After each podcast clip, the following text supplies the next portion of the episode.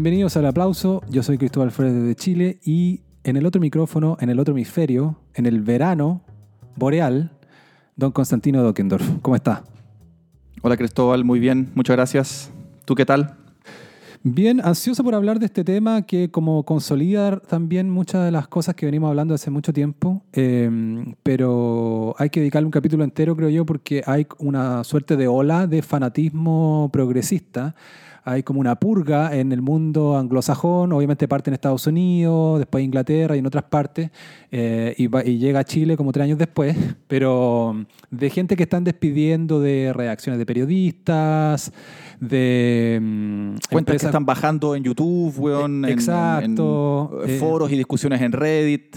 Claro, está quedando, está, está, mm, se están confirmando todos los miedos de la gente que la decían exagerada hace uno o dos años de decir de que, la corrección política está llegando demasiado lejos, había una cultura anti libertad de expresión. Ahora, eh, o sea, todo eso terminó siendo verdad, pero mm, y hay personajes ya muy prominentes metidos en esta y sufriendo como las consecuencias, como la autora de Harry Potter, eh, J.K. Rowling y muchos otros más. Pero antes de eso, eh, comentemos algunas cosas más random y más livianas. Eh, muy, a la, muy a la pasada nomás yo quiero recomendar, quizás por primera vez en este capítulo, un, un disco que estaba escuchando de las chicas californianas Haim, que sacaron un disco hace poco, me parece que es su cuarto disco, eh, y que, nada, está bueno, le, le da un par de, de, de, escuchadas. Yo, yo, soy, o sea, era seguidor de antes y, y eh, estaba como con cierta expectativa con este disco que iban a lanzar, porque nuevas canciones, habían lanzado algunas antes, y lo recomiendo para la gente que le gusta Fleetwood Mac, para la gente que le gusta el pop de mujer, el pop slash rock de mujeres también, cantado por mujeres, que tiene como algo, una sensibilidad distinta también que a mí me gusta. Y, y si alguien no cacha Haim, que le dé una, una, mirada en YouTube también, pues son, son muy buena música y está entretenido el disco. Em, musicalmente, tú, Constantino, no, alguna, no, te quiero presionar a decir algún lanzamiento de esta semana, pero... no, esta chica Haim, yo la primera vez que, la, que, supe de ella fue a propósito del último disco Vampire Weekend del año pasado. Y ahí, la no sé cuál de las niñas de Haim, eh, tiene como una presencia como bastante protagónica, weón. Canta junto, canta las canciones como en, los singles más radiados de... Claro, o e, ellas, Haim son tres, tres hermanas. ah, no tenía idea. Sí, y son... Y la líder ahí es Daniel Haim. Y es, claro, es como es en esos grupos donde hay como un genio musical, que es la que, son todas buenas igual, pero ella es la que compone y en unos temas sale ella tocando la batería, o sea, toca lo que, lo que le pidan, claro. Y esa ella es la que, es la que invita eh, Vampire Weekend. Vampire Weekend igual me tinca que también es medio liderado por este, el vocalista cuyo nombre olvidé, pero parece sí, ser... Ezra, Ezra Koenig. Eso, eso, ese Ezra. Bien, eh, bien eh, ¿cómo se dice? Semita su nombre. Sí. Bueno, y otra cosa random a la que yo llego como dos años después es el documental Free Solo, que lo quería ver hace mucho tiempo, pero eh, al final lo terminé viendo hace pocos días, que es este documental del escalador Alex Honnold, que logró escalar el monte El Capitán en California, en el parque Yosemite, o como se diga. Em, que, que, es un, que es súper bonito y, es como, de una, como una pared de un kilómetro y eh, sin cuerdas. O sea, con esta disciplina que yo no tenía idea que existía hasta que este documental ganó el Oscar hace un par de años atrás y, eh, vi el trailer y me pareció eh, increíble la hazaña. Y, la película vale, vale la pena por eso, más allá de más que como documental, que es como técnicamente obviamente es bueno, que sí, pero no es como una proeza fílmica que tú digas, hoy el documental que tiene... Pero realmente los documentales tienen que ser eso, ¿ah? como funcionales a lo que están mostrando, tampoco no pintar tanto el mono y dejar que se busque el protagonista. No, pero el capitán ahí en Yosemite me imagino que igual tiene que, o sea, el registro fotográfico tiene que ser bien rico, ¿no? Eh, porque es como naturaleza y esa, ese, ese, muro, weón. Tanto así que ah, eh, Mac tiene de fondo de pantalla, tenía el capitán, pues, weón. O sea, ese... Claro, cuando, eh, cuando está el, sistema operativo el capitán, pues ahora el que está, creo que se llama Mojave. El, mira, yo tengo el más actualizado, no sé cuál tendrás tú. Te digo, al tiro cuál tengo, weón. Yo tengo eh, Mojave, sí, weón. Ah, estamos, estamos actualizados, claro. Hace un par de, de actualizaciones a traer al capitán, claro. Y Sí, pues, eh, hay, no, hay unas tomas increíbles, pues, que sobre todo, eh, no, fotográficamente está muy bien hecho y como muy, una, muy buenas composiciones, como el tipo, no sé, pues está en la mitad o está llegando y hay, y, hay unas tomas desde arriba, ¿cachai? Cenitales que, que lo, te muestran la, la, magnitud de lo que está haciendo. Claro. Y se demora como unas cuatro horas en subir y, y el documental obviamente en la preparación. Eh, también algo del personaje, un tipo obviamente muy que tiene una, que tiene una, una fortaleza mental impresionante. Eso, eso es lo que te, te, te, dice el documental y te dice él también, como eso es lo que más tenéis que entrenar, ¿cachai? Como la proeza física está lleno de escaladores que pueden hacer eso y cosas más complicadas. Y ahí también entendí que la escalada con cuerda es casi otra disciplina. Los tipos que escalan con cuerda suben cuestiones más épicas todavía, pero van, es como jugar un videojuego. Perdí una vida todo el rato hasta que la claro. ¿cachai? Claro. Y él dice, no, esto es distinto, esto es como... Eh, hay claro, es, otro instrumento la wea, es, otra, es otra, efectivamente, otra disciplina completamente, weón. Claro, aunque él obviamente ensaya con cuerdas, el, eh, su subida, antes de... Sí, claro. Y mm, no, lo encuentro, o sea, una locura subir una cuestión así sin cuerda. Pero claro... como o sea, es como intimidante porque uno dice, ¿cuánto podría yo lograr en mi vida si yo tuviera la fortaleza mental o la disciplina que tiene esta persona, weón? Respecto a cualquier actividad en la que, que, que, uno desempeña, que uno lleva a cabo, weón. Sí, pero, pero para sacar eh, algo en limpio y como que lo podía aplicar a otras cosas, siento yo. Bueno, ética de trabajo también, este tipo como planificado y como que... Mm, eh, no, no, fue ansioso para subir la cuestión, ¿cachai? Esto fue un proyecto de años que lo venía pensando, ¿cachai? Eh, por ahí se arrepintió también, como que sabía mirar como el, el, eh, el límite de sus posibilidades. No, no, tiene esta cosa media que tenemos los chilenos. A veces uno cree como una versión simplificada de esta, ¿saben? Que es como la weá de Mazú, ¿cachai? Como nada imposible, ni una weá, vamos, weón, dale. no, eh, no, esta weá es más planificada, ¿cachai? Obviamente era una locura también, pero, más pero planificada, ¿cachai? No es como que, no es como que se despertó una mañana y dijo voy a, voy a subir la cuestión. ¿sí? Es como, claro, una weá de Arturo Prat. ¡Vamos todos!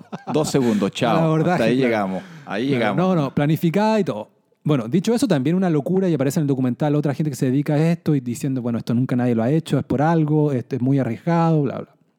Pero con lo que me quedo yo es que el tipo me encantó que al momento en que subió, em, lo hizo de manera relajada. Eso es lo que cuenta en el documental. Se ve también relajado em, y dice, hasta disfruté el sonido de los pájaros en la mañana y estaba, estaba como preparado para eso porque lo había ensayado muchas veces y había practicado eh, visualization, que yo se lo he escuchado a algunos peleadores también de la UFC. Es como una técnica psicológica. He escuchado que a alguna gente no le funciona así, pero a algunos sí es una una muy Es una que yo lo, he escuchado a atletas, más que a cualquier otra, eh, claro. no sé, de repente pianista, o, gente que, hace que tiene que hacer eh, performance. Claro. Que se visualizan ahí ganando ya. Claro, sí, pero, pero cada paso y entonces, entonces la mente en vez de... Mm, se empieza a poner más cómoda con esta situación. Entonces, la, para la, ¿cachai? La, está entrenada. Entonces, este tipo había entrenado visualizando y, y en la práctica también muchas veces con cuerda, ¿cachai? Donde se había caído. No, te, te cagáis mi visualización de mi, de mi vida. Es puro fracaso. te lo juro. Eh, eh, o sea, cualquier weá donde voy a estar sujeto a un poco de presión, es como se me va a olvidar la weá en esa parte, weón. Y es una weá que me frustra, weón. Eh, porque a mí me gusta tocar guitarra, tocar piano y de repente hay una canción que, que, toco bien, ¿cachai? Y después estoy con dos cervezas, con algunos amigos y unas minas que uno quiere tocar y hacerla bien y te sale mal, ¿cachai? claro, pero ¿sabes que todos practicamos un poco? ¿Para qué decir en la cama, weón? También, una mina mientras más rica y más me gusta, más, más complejo el... Oye, pero ¿qué pasa, no? Eh, mucha cerveza, una bueno, terrible, weón. Es como... Me, pasa, me pasa al revés de lo que le pasaba a Michael Jordan a propósito de este documental de Last Dance, que el buen era como, bueno, ahí no sé si será verdad, semi lo toyan para darle una, para mistificar su imagen, ¿cachai? Pero era un buen que... Hay, hay cierta gente que ah, frente a la presión como que eh, eh, thrive, o sea, le, eh, tienen mejor performance aún, prosperan más, ¿cachai? Como, claro, es aún eh, más, eh, más eh, espectacular, no sé cómo decirlo. Este tipo era así, y, en su preparación, otra lección con la que me quedé es que siente miedo, obviamente, sobre todo mientras se preparaba y todo eso. mucho miedo, y, pero lo enfrentaba, ¿cachai? El miedo es algo que... Y bueno, te hablan ahí también otros escaladores, ¿cachai? Y es parte de la cuestión, ¿cachai? Y si no lo sientes, de hecho, es peligroso, weón. Claro. Te resbaláis, o sea, podéis perder una hazaña así, que está ahí. Obviamente, esta cuestión tiene como cuatro o cinco estaciones que son súper críticas y peligrosas, donde te, donde te, te podéis caer o existen muchas posibilidades. El resto hay unos caminos más tranquilos. Pero en esas partes críticas, muchos fallan. Eh, no porque te faltó fuerza o te faltó o algo, ¿cachai? Sino porque tuviste, te relajaste. ¿Cachai? Como que te, te La base psicológica. Claro, entonces el miedo es una cuestión con la que, que, aceptan también y que aceptan y que lo enfrentan, claro. No, psicológicamente lo encontré muy potente, pero lo que te quería comentar y que lo podemos conectar con lo que vamos a hablar es que me dio curiosidad y vi eh, el, el clip de cuando ganó el Oscar la, el documental, que como, como te digo, eh, lo ganó me parece que hace un par de años atrás. Y suben a recibir los premios el, el grupo de realizadores y... Claro el equipo de producción generalmente ganan. O sea, cuando ganan algo, mejor película suben los productores a recibir la web. Claro, pero cuando es una un solo premio, tipo película extranjera o mejor documental, es como un poco más extendido. Bueno, y sube también Alex Honnold, el, de lasaña. Eh, que es, un, buen tipo, ha dado gusto escucharlo y ahí también he, visto videos del tipo en GQ recomendando cuestiones y criticando eh, escenas de películas de escalada, ¿cachai? Es un tipo chistoso igual. Pero ahí obviamente se pone como más atrás y no recibe él una estatuilla, porque él no es eh, director ni productor del documental. Entonces recibe una estatuilla y está en el micrófono principalmente un matrimonio. Uno es el fotógrafo Jimmy Chin, que tiene como ascendencia japonesa, un fotógrafo de National Geographic, y la otra es su pareja, eh, que me parece que también tiene eh, ascendencia asiática, aunque se es menos evidente en su caso. Y lo primero que dice, habla ella más que nada cuando reciben el documental, perdón, cuando reciben el Oscar. Y lo primero que dice, y gracias, gracias, quiero agradecer a National Geographic por contratar a mujeres y a people of color, ¿ya? Ya empezó la eh, wea. Claro, ya empezó. Y cuando él, no, eso no es ni tema, ¿cachai? Y Jimmy Chin aparece en cámara, él el, como director y todo, pero aparece en cámara contando el desafío de grabar también este documental y cómo grabar cambia la experiencia, ¿cachai? Para el, que, para el escalador. Y nunca, nunca se te había ocurrido que, podía tener un cruce así, ¿cachai? Viendo la película. Y llega esta, la, esta o sea, la codirectora y dice esa cuestión. Y después le empieza a agradecer a la polola de Alex Honnold que, y le dice, tú ese día subiste tu propia montaña. Porque obviamente, claro, la polola, obviamente, cualquiera puede sentir empatía con ella, su pololo se puede matar en cualquier minuto, ¿cachai? ¿Qué nivel de deshonestidad, weón? Pero le agradeces y cuando ya empieza a sonar la música, como la típica música como ya... Eh, eh, Wrap it up, sí, pues vamos cerrando ya. Vamos, a la cortita, vamos cerrando. Le, le agradece a Alex Honnold, ¿cachai? Ya medio con música, no se escucha tanto, y Alex Honnold ahí, un caballero, obviamente, ¿cachai? Pero ese, ese Oscar era para ese weón. El weón colgando de su vida de un peñasco y la weón agradeciéndole a la polola que estaba abajo tomándose un café. Claro, y a National Geographic por contratar mujeres, como que cuando... ¿Qué nivel de deshonestidad, weón? Sí, y creo que dice algo como el producto mejora cuando contratan a la mujer y a people of color, ¿cachai? Como no, yo lo encontré. Bueno, pero eso te demuestra que esta cuestión se viene cocinando hace tiempo. Y mm, pasemos a hablar de la purga, pues si, te parece. A menos, no sé si tú querías comentar alguna cosa random que hayas visto antes. Eh, no, mira, te voy a comentar solo eh, así como eh, coincidencias que me llama la atención lo que me estás contando de, que te topaste con este documento o que decidiste verlo porque yo coincidentemente, no sé, hace un par de días, no recuerdo bien, así como haciendo zapping en Google, me topé con este, este como el campeón mundial en deep diving, no sé cómo se llama, en, buceo apnea creo que se llama. Un poco como la película Azul Profundo. Y te lo comento solo porque, por, por, por la coincidencia. Eh, y de nuevo, este weón estaba, eh, eh, ¿cómo se llama? apostando con su vida cada vez que el weón baja. no sé cuánto bajaba, 40 metros, 50 metros, weón. Así a pulmón nomás. o sea, todo lo contrario, no a pulmón, pero... Y la fortaleza psicológica, weón. En fin, ¿cuánto, cuánto, o sea, ¿cómo, por qué estamos tan lejos, weón, de, tener esa fortaleza psicológica, weón, en, cualquier cosa, weón? Claro, pero, pero, ah, lo que viste tú es un documental que está en YouTube. No, no, no, me vi una weá muy breve. Ah, y, ahora, me estoy acordando que lo vi porque creo que me vi Interstellar por cuarta vez o me vi algo, no me acuerdo qué chucha, y me topé con un TED Talk de un astronauta norteamericano que él decía como, ¿cómo te, cómo te preparas para ser astronauta? y ah, cómo en la NASA los preparan para que todo salga mal.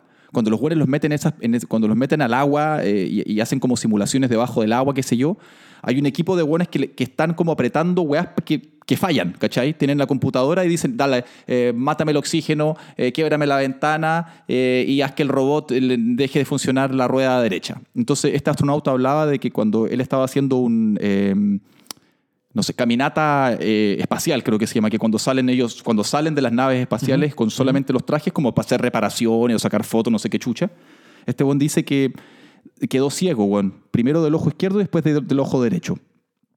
Entonces él dice, y hace una, hace una como este, este, astronauta que se me olvidó el nombre, hace una comparación, está vivo todavía, o sea, no, es como un Neil Armstrong del año del pico, es un buen que ahora ya no, está, ya no sube al espacio, pero todavía está relativamente vigente, bueno.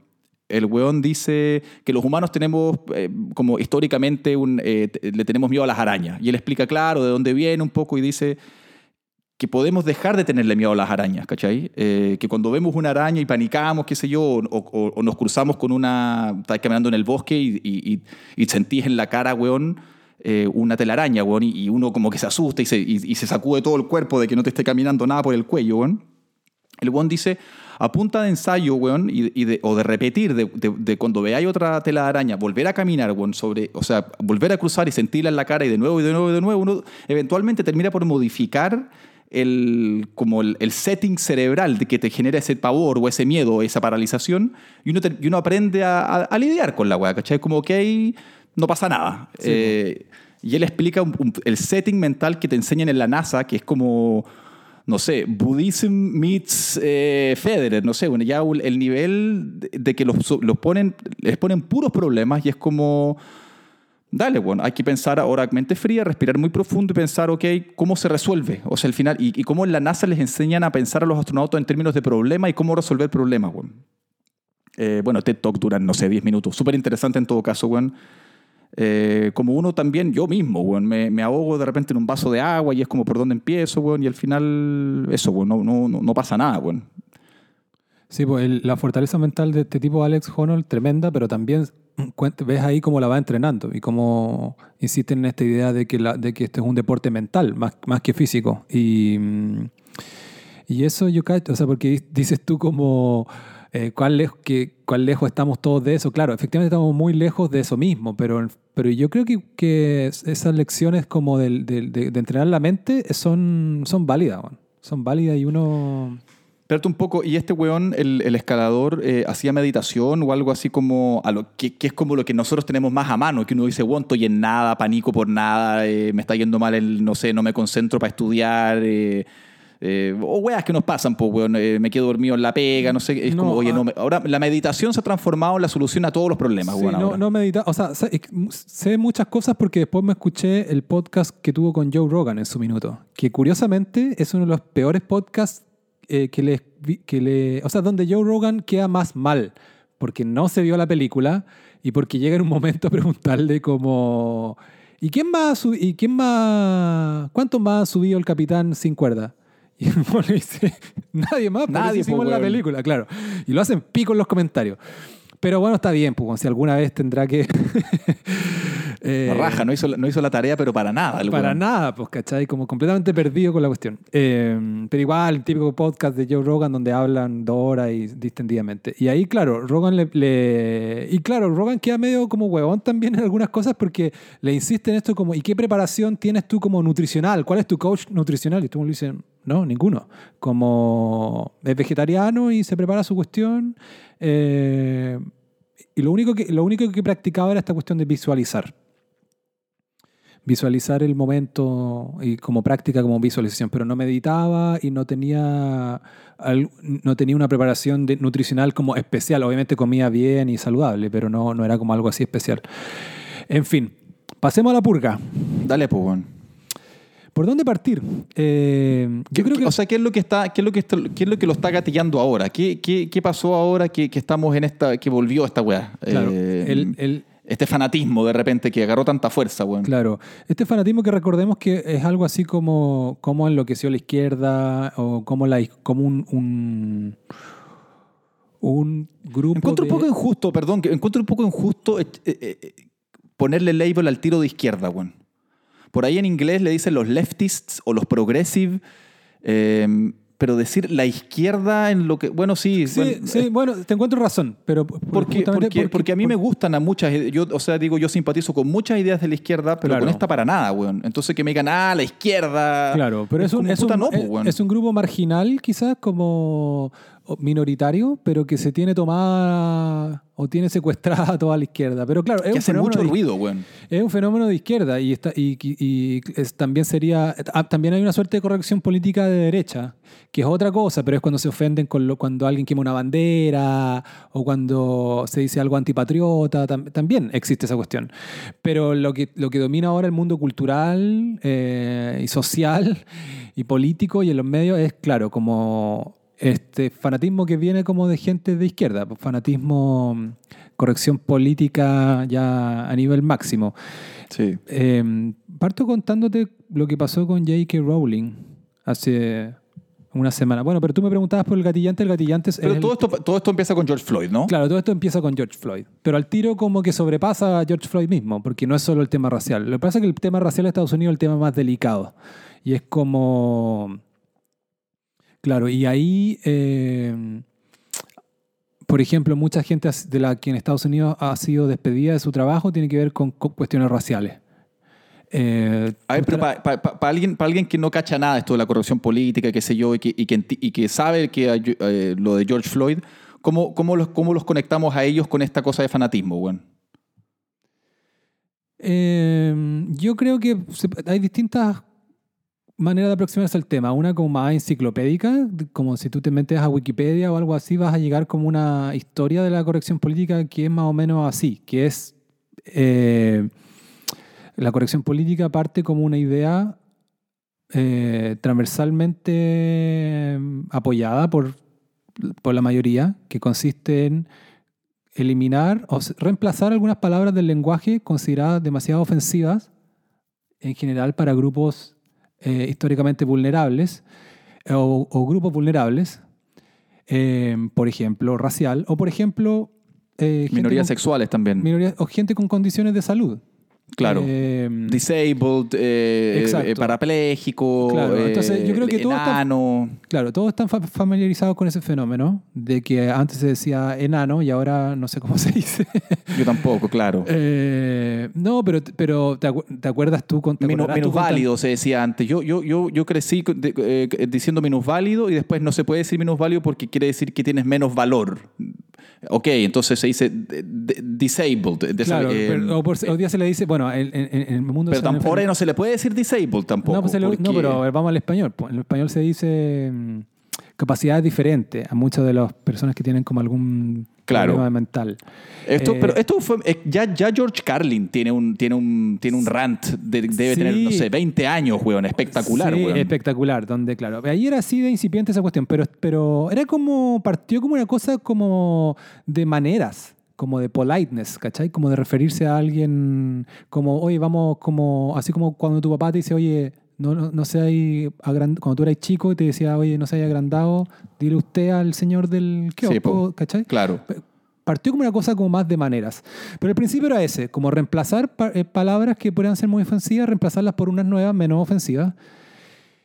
Y listo. Y al principio parecían todos estar de acuerdo y, o nadie podía tener mayor problema con algo que era más o menos superficial y una cosa de, de, de, maneras y, de, y que de, no sé, porque reflejara un poco las actitudes también, cómo iban avanzando las actitudes de la sociedad.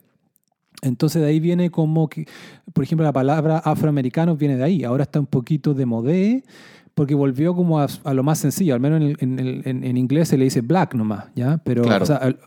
Que son cosas que yo agradezco también. Bueno. Claro, volvió como a su raíz más sencilla. Se sigue diciendo African American y qué sé yo. Pero afroamericano viene de ahí de que en un momento se consideró de que era, muy... lo anterior me parece que era negro. Eh, bueno, y anterior ya era términos hoy día que son completamente tabú que tú no puedes decir. Y, the N-word. Claro, the N-word en Estados Unidos. Y entonces, claro, ese es el principio de la corrección política. Y también demuestra, demuestra como una suerte de confianza, a veces exagerada, en el lenguaje. Como que el, el problema está en el lenguaje y no por abajo. Entonces, rápidamente se distorsiona. O sea, tú te puedes aprender estos nuevos códigos y puedes seguir siendo un, hueón, un concha su madre igual. ¿Cachai? Claro, no, es maquillaje, pues, weón. Es cosmético, weón. Claro. Entonces, bueno, pero esto fue cada vez expandiéndose cada vez más a más términos. Al principio eran unos pocos, después más, y después terminó como expandiéndose más allá del, mero, de la mera, de la mera palabra o de la frase, sino como a ideas que ya no, tú podías, no puedes decir, incluso se empezó a expandir a cosas que no puedes pensar. Entonces, de ahí viene la corrección política. Otra manera de entrar a este tema es sencillamente mirar cómo algunas de estas polémicas de libertad de expresión hoy día en cualquier ámbito local. Te voy a dar un ejemplo. Bueno, ¿por qué este tema de la corrección política está estrechamente relacionado con la libertad de expresión? Porque obviamente es, es una presión, es una cosa coercitiva hacia la expresión, ¿cachai? De cualquier persona. Em, entonces, la libertad de expresión, eh, o sea, también alguien lo puede entender como un tema de libertad de expresión. Por ejemplo, ayer veía yo la historia de Instagram de una actriz chilena que se llama Vivian Ditz, eh, que es una actriz de Mega, muy guapa y sureña como yo, donde llamaba a no mirar una película de Netflix que se llama 365 días. Una película. Sí, donde una mina, donde una mina como que es sometida por, por un loco. Yo no tenía idea. O sea, la voy a ver. esclava sexual.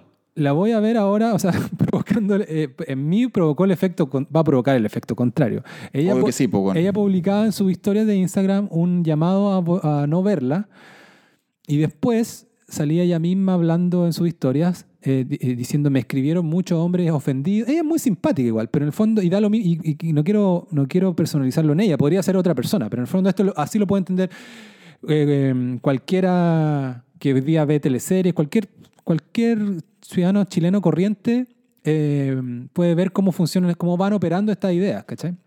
Entonces, ella dice como, bueno, eh, me escribió mucha gente por mi boicot, o sea, por, por, llamar a no ver esta película, muchos hombres ofendidos, dice, eh, y claro, subraya que son hombres los que le escribieron, y, y, trata de explicar por qué no hay que verla, pero nunca da unas buenas razones, ¿cachai? Eh, bueno, dice, repite como esta suerte de eslóganes, ¿ah? como, ah, porque naturaliza el abuso y no sé qué cosa.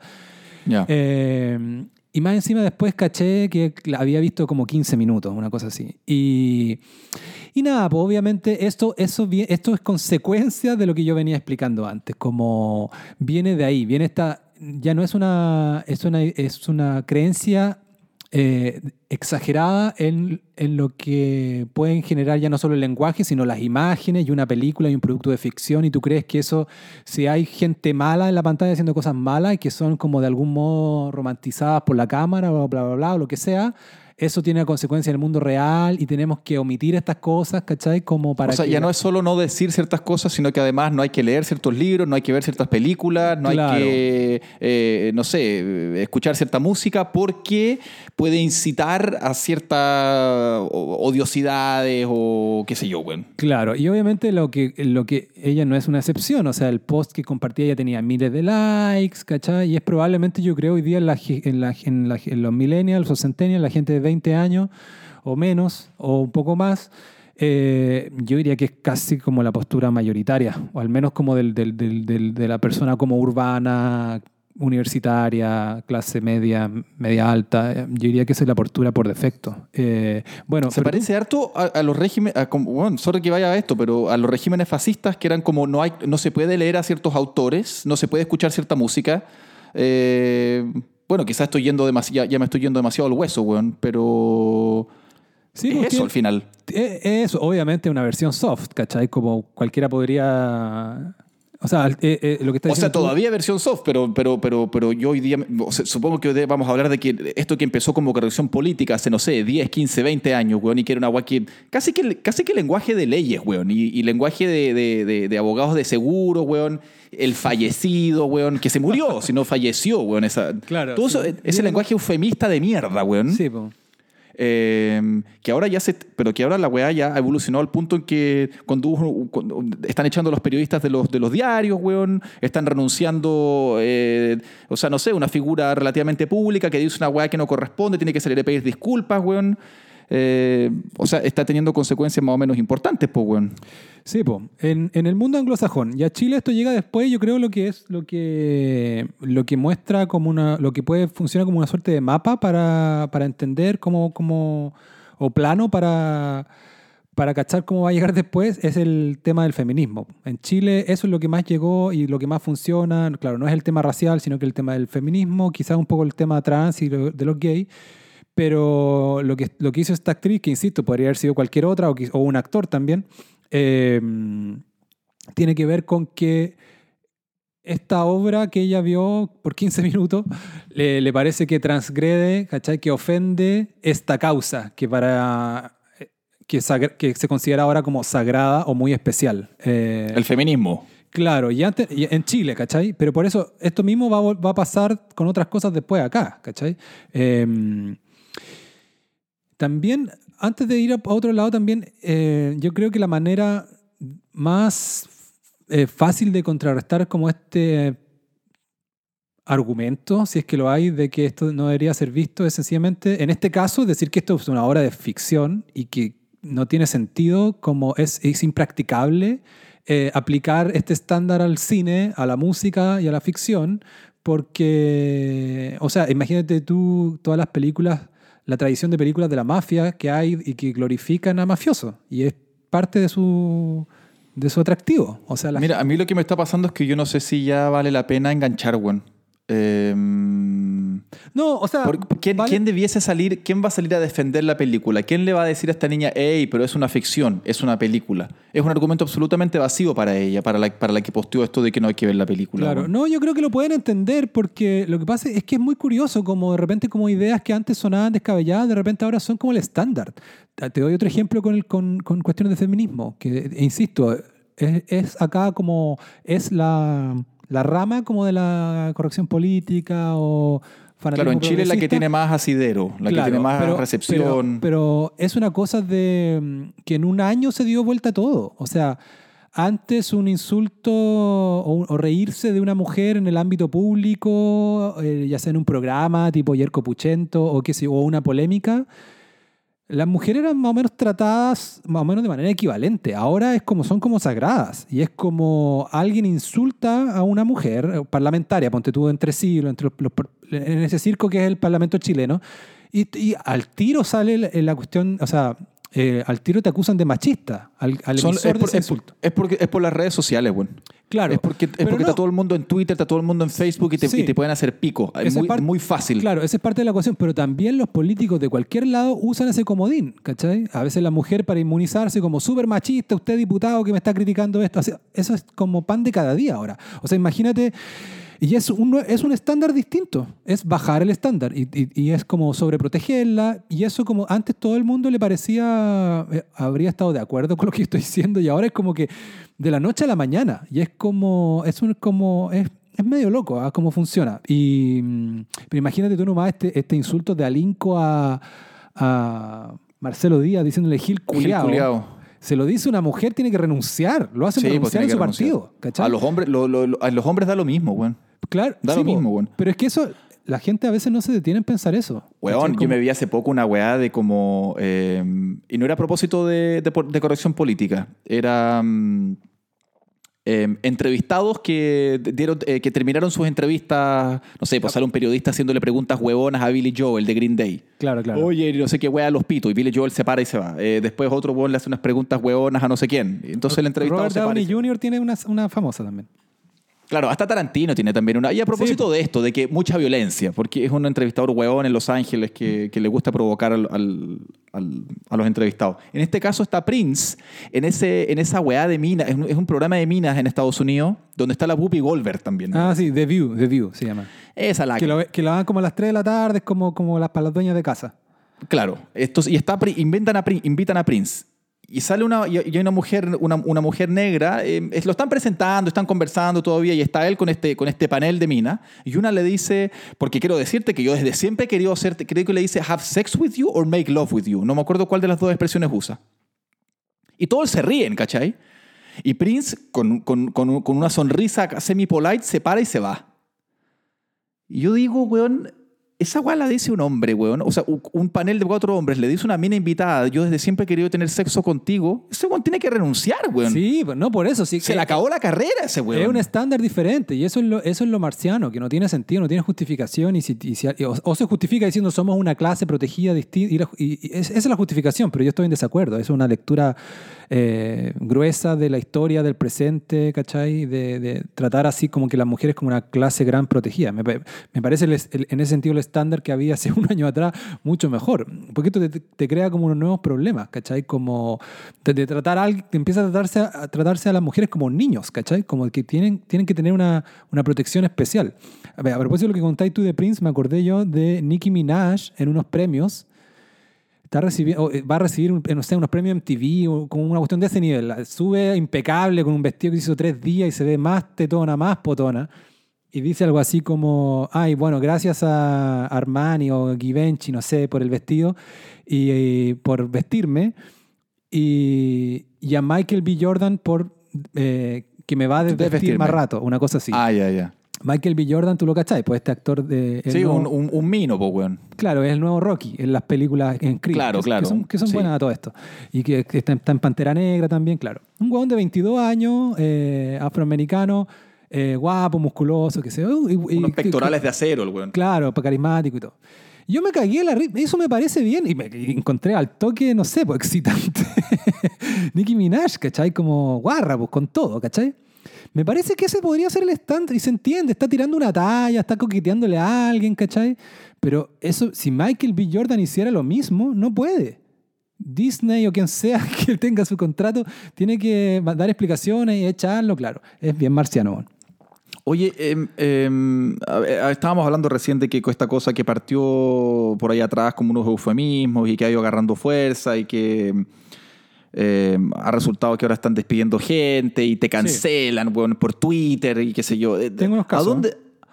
Porque los que partieron que siendo unos, unos alaracos que estaban, que alegaban nomás, ahora tienen las redes sociales, pero lentamente estas personas están empezando, o sea, esto está llegando a Berkeley, weón, está llegando a Harvard, y empezó en Estados Unidos y a Chile todavía no ha llegado tan fuerte que quiero creer, weón. Claro, pero tiene consecuencias. está empezando a entrar, está, está, empezando a entrar a, como las, a las cúpulas de intelectualidad, weón. Entonces, esto va a llegar a los gobiernos eventualmente, weón. Vamos a empezar a diseñar políticas públicas, eh, represivas, en contra de la libertad de expresión, weón, en contra de la academia, weón, en contra de la ciencia. Eh, porque esto es lo que está haciendo, esta corrección política está llegando al punto de boicotearlo todo. Es como todo lo que se ha hecho, todo lo que se ha dicho, todo lo que se ha creado hasta, eh, está eh, torcido por el racismo, por el machismo, por el patriarcado. Todo esto hay que revisarlo, hay que reinventarlo todo, hay que reinventar el lenguaje. Para allá vamos, ese, ese, ese, es el diagnóstico, weón. Ese es el pronóstico, perdón. Vamos a terminar en eso, weón. No sé, no sé, yo creo, yo creo que hay, que esto va a tener como una reacción más sensata, pero también la estoy esperando hace años pensando que va a venir esta reacción más sensata y al final esta, el, el, el, fuego del, del, del, fanatismo progresista sigue creciendo más, ¿cachai? Pero lo que yo encuentro bueno es hablar del tema y hablar del tema y tratar de sacarle también la etiqueta. En, en la crítica a la corrección política está asociada a la derecha. Y eso es un poco lamentable, siento yo. Como que no debería ser así. En Chile yo no lo he leído, pero el nuevo libro de Axel Kaiser es exactamente de esto. Se llama La Neo-Inquisición. Como la izquierda, no sé qué cosa. Em, y no veo por... Y ese libro podría, lo podría haber escrito un intelectual de izquierda también. Es y es un poco y es lamentable. Es lamentable que, que esta discusión se dé solamente, esta discusión crítica venga solo de la derecha. Porque, nada, pues obviamente hay gente que le cae mal a Axel Kaiser y dice, ah, no sé qué cosa, ultra neoliberal, fundación que era media pinochetista, eh, ah, estos son argumentos de derecha, eh, chao. Y no, pues yo esta cuestión le, debería ser una cuestión transversal, como la causa de la libertad de expresión, la causa de, ser, de ser razonable, la causa de ser justo también con, con, los errores que cometen las personas. Y quería decirte un poco, eh, Constantino, contarte algunas como consecuencias en el mundo real que está teniendo esta cuestión, como por decirlo así, mundo real ya fuera de la academia. Esta cuestión partió, otro antecedente para llegar a esto, otro camino, es eh, analizar el mundo universitario sobre todo gringo y, inglés, anglosajón. Gringo diría yo que es como lo más fuerte, bueno. Estas claro. partieron todas en Estados Unidos con mucha fuerza, bueno. Pero, pero también se, ha estudiado como similitudes en, en, en, college o universidad de Australia y de... Ah, bueno, ahora Londres también está en esta volada, sobre todo a partir de George Floyd, también como que floreció mucho esto. Em, se, me fue la, se me fue el hilo. No, no, no, de que tú que estabas diciendo que esto ya está saliendo del mundo académico y universitario, ah, claro. está, empezó a eh, tener impacto eh, no sé dónde. Claro, empezó a llegar y después llegó al mundo corporativo. O sea, mucha, muchos de los críticos de los, de los críticos de la libertad de expresión aparecían diciendo, oye, esto está exagerado, esto es un discurso también, como que lo, trataban de politizar. Por ejemplo, hay un, hay un sitio web que es como representativo de la, una izquierda juvenil pro-demócrata eh, gringa que se llama Vox, vox.com, con B corta. No sé si lo cacháis. Son lo mismo de la serie, de, la serie los, de, los del eh, Today Explained, pues, Claro, sí, que son como unos, uno, me caen bien igual como el concepto, como, como un, como de estos eh, revistas que existen solo online y como mucho más enchufadas como con, con las cosas de nuevas generaciones que un diario tradicional como el New York Times o qué sé yo. Ellos, pues tú, tenían muchos artículos diciendo, oye, eh, esta cuestión de la, de la supuesta crisis de libertad de expresión está exagerada. Son como unos fanáticos de primer y segundo año y después se les pasa. ¿ya? Eh, y ahora han quedado como, vi, vi hace poco al, otro, al, al, al, editor diciendo como, me equivoqué, ¿cachai? Esta cuestión se está, se está cocinando recién, ¿cachai? Y ya, y ha crecido. Bueno, yo diría que Vox está un poco metido en ese, o sea, tiene, tiene, tiene, tiene ciertas fichas en esa, en esa, en esa weá. O sea, yo, yo, yo escucho, el, ya, no lo, ya no lo estoy escuchando, pero Today Explained, de one, eh, eh, Shona Ramsfrank, no sé cómo chucha se llama, es un weón en gringo slash eh, indio. El weón es medio, es medio intersectionality, el weón. Sí, bueno, pues sí, Vox es un poco así, pero sí, pero es que hay otros medios que son más así todavía. Eh, el mismo New York Times, loco, con el fucking, el maraco, el bavaro, weón. Ese weón la cagó, weón. Es ah, como... Barbaro, barbaro. Barbaro, ese weón. Ya están, así, ya están en esa. Es como, oye, Black Lives Matter. O sea, bueno, bueno. Bueno, salió, salió de, lo, de la universidad, eh, entró a los medios, entró al mundo corporativo y empezó a tener consecuencias como para ciudadanos como anónimos. Entonces, eh, bueno, te mencioné J.K. Rowling, podemos, puedo entrar en ese caso un rato después.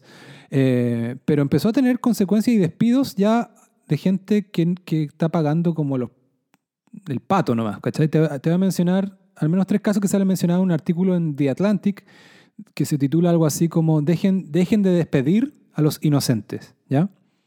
Hay un tipo que se llama Emanuel Caferti, no sé en qué ciudad gringa, pero que era un, trabajaba en una empresa de, de gas natural, ¿ya? y manejaba una, una camioneta de la empresa y subieron una foto a Twitter de él haciendo el símbolo OK con la mano. ¿Te sabes tú ese símbolo, no, Constantino? El, haciendo como un círculo con los tres dedos. Claro, eso. Eh, en un semáforo, como, al, como un conductor de al lado que le estaba diciendo algo y sacó el celular y este tipo hizo OK con la mano. Creo que hizo el OK porque el, el, el, el, que lo grabó le dijo, le empezó a hacer lo mismo. Le empezó a hacer eso como y él entendió que tenía que hacer eso de vuelta. La cosa es que lo suben a Twitter y lo empiezan a funar y a funar a la empresa, porque ese, esto también pasó en los últimos años o menos. Ese símbolo lo empezaron a usar los supremacistas blancos o la alt-right como código de white power.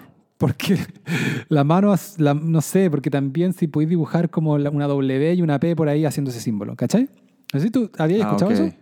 No, no tenía idea. Eh, una, una, locura, pero, ¿cachai? Como, porque es un símbolo demasiado universal, como para que se lo apropie solo una persona. Pero parece que efectivamente viene, de hablando, de, hablando de scuba diving, es, es, para usarlo debajo del agua, para separarlo del otro, del, del, bien, o sea, del pulgar arriba, porque el pulgar arriba significa subamos en, ah, debajo del agua. Puede ser. En fin. Eh, la cosa es que cuento corto, este tipo termina, lo terminan despidiendo de esta empresa. Ah, de San Diego. porque son, son, las iniciales de la empresa.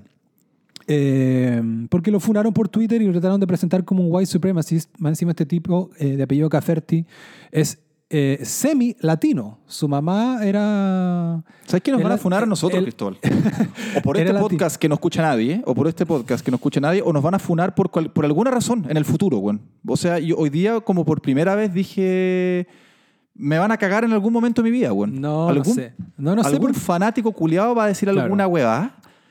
Es que te cagan porque sí nomás, pues, Claro, bueno, y este tipo, así es. Ya este tipo eh, literalmente fue porque sí, porque el que hizo el artículo en Atlantic, un periodista que se llama Joshua Monk, que eh, es de los buenos que tienen y tiene un podcast y estuvo en Chile una vez, llamó a, esta empresa para pedirle explicaciones y la empresa como que la empresa no supo explicar, ¿cachai? Como eh, no está fundamentado su despido.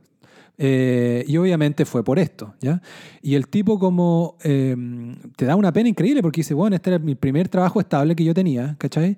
Em, y no me creyeron, les, dije, les, decía, eh, no tenía idea que tenía ese significado, mírenme la piel por último y fue despedido igual. Otro caso es... Esto lo encontré muy potente. Es un, de un inmigrante palestino que como que representaba casi que el sueño americano. Que se llama Mahdi Wadi, ¿ya? Que era un señor que partió, o sea, eh, de joven eh, emigró de Palestina a alguna ciudad de Estados Unidos y armó una empresa de catering que llegó a tener hasta hace una semana 200 empleados, ¿ya? Y Muy bien. Claro. Y encontró a alguien por ahí unos tweets antisemitas de su hija en el pasado, ¿ya? De cuando, cuando la hija tenía entre 14 y 18 años, publicó cosas antisemitas y racistas en su muro de Facebook. Y la hija sucede que era la, es la directora de su empresa, de, la, de típica empresa familiar donde ponías a, tu, tu, hija trabaja contigo y qué sé yo. Entonces, una cosa, uno, que no hizo él, sino la hija. Dos, que la hija hizo cuando era adolescente, ¿ya? La cosa es que este tipo tuvo que echar a la hija, ¿ya? Pero eso no fue suficiente, sino que lo, el, el, arrendador de su propiedad, de su fábrica donde produce esto, su, su, las cosas del catering, le, canceló el arriendo. Le canceló el arriendo y se le cancelaron un montón de contratos. Todo esto es una cosa así, no tengo aquí el artículo exactamente, pero es una cosa como en un par de días. O sea, eh, arruinado su empresa por algo que hizo su hija. Yo también lo asocié al tiro, obviamente, inmigración palestina, alguna cuestión como con Israel, de, o sea, ese tipo de antisemitismo, ¿cachai? Más como el antisemitismo eh, blanco, ¿cachai? bueno, solo, te voy a interrumpir aquí un momento, pero todas estas weas uno las puede parar en las cortes, Juan. Eh, sí, pues, sí, po. Yo sé que ahora tú me, lo, me vas a decir otro caso más, pero la corte, o sea, las, las, cortes de los Estados Unidos te paran esto. Te dicen, usted echó el weón sin justificación, indemnícelo. Usted le canceló el contrato, indemnice. Claro. En fin. Siguiente, el tercero. Sí, el tercero es David Sor. Un, eh, estos tres casos de gente anónima, pero, pero justamente por eso me refiero, me, por eso creo que es relevante, porque es como eh, le puede pasar a cualquier hijo de vecino. Claro, no son diputados de la República, ni el CEO de Apple que dijo una weá racista, ¿cachai? Claro, que de esos casos hay por montones y desde hace tiempo, claro. Eh, el primero que partió, no sé si tú cachaste, o sea, uno de los primeros, pero ya debe tener unos 6 años, 7 años, es un tipo de la, de la estación espacial, no sé cuántito, en Estados Unidos, que tenía eh, una, una foto con una camisa como con, con, minas dibujadas en la camisa. Como si fuera un, no un hentai, pero como una cosa como un anime. Media, camionera. Como un anime más hot, como un anime más hot ¿cachai? Como, como lleno de su anime estampado en su camisa. Una weá super nerd, ¿cachai? Como que debe ser el weón que se mandó a hacer esa camisa o esa camisa la venden no sé, no sé qué Comic Con, ¿cachai? Y al toque, renunciado, disculpas públicas, toda Claro, no me acuerdo, no me acuerdo si lo despidieron o no, pero, pero parece que sí, lo despidieron porque, claro, ahí partió la cuestión que eso era demasiado machista, qué sé yo. Y también como por la misma época, te insisto, así como seis años atrás, quizás más, el, un tipo de, o sea, el rector de Harvard de apellido Summers renunció porque dijo que las mujeres... Larry Summers. Larry Summers, claro, porque dijo que eh, algo en, esta línea, como que la mujer para la matemática no tenía la misma capacidad del hombre, una cosa así. Eh, Parece que, me acuerdo. Claro, y, que lo trató y después tú lo escuchaste su explicación y tenía sentido, ¿cachai? Pero no fue suficiente, ¿cachai? Claro. Y eso, ah, y eso fue, ya es como los albores de, lo que está pasando ahora. Bueno, eh, eh, volvamos a estos tipos más corrientes de este artículo del Atlantic. David Sor es una analista, era un analista de datos de una empresa que se llama Civil Analytics, que es básicamente una empresa que le presta servicio al Partido Demócrata para cachar cómo pues, los demócratas pueden ganar más. O sea, obviamente la empresa tenía una cultura de izquierda del Partido Demócrata. Y él tuiteó un paper, ¿ya? En, publicado como en el, en el Journal de Ciencias Sociales más prestigioso de Estados Unidos y por un investigador que decía que las protestas eh, pacíficas tenían mejores consecuencias que las protestas violentas. ¿ya? Y lo tuiteó el día que empezaron la, las protestas de George Floyd o que se calentaron más y que empezó a ver como ya se empezó a usar el término riots, ¿cachai?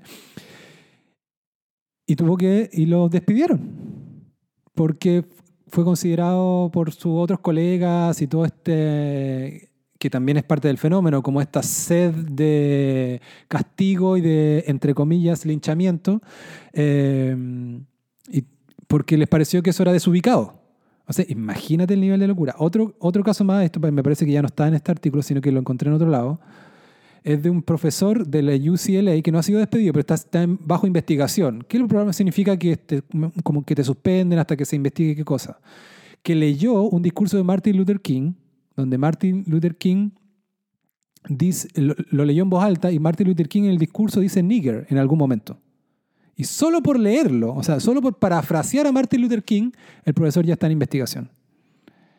En fin, ejemplo bueno, No sé, qué, no sé qué decirte, Cristóbal. Claro. Lo que pasa es que yo, en, preparación para este capítulo, me vi este documental, se llama No Safe Spaces, que para aquellos que no cachan, los famosos, los safe spaces, así como por definición, surgieron en los Estados Unidos hace, ayúdame aquí, hace cinco o seis años, weón. Claro. Que son espacios donde uno se supone que puede ser uno mismo, uno puede decir cosas uno puede, o sea, uno puede ser una minoría, un transexual negro o, eh, no sé, una, una mujer, da lo mismo.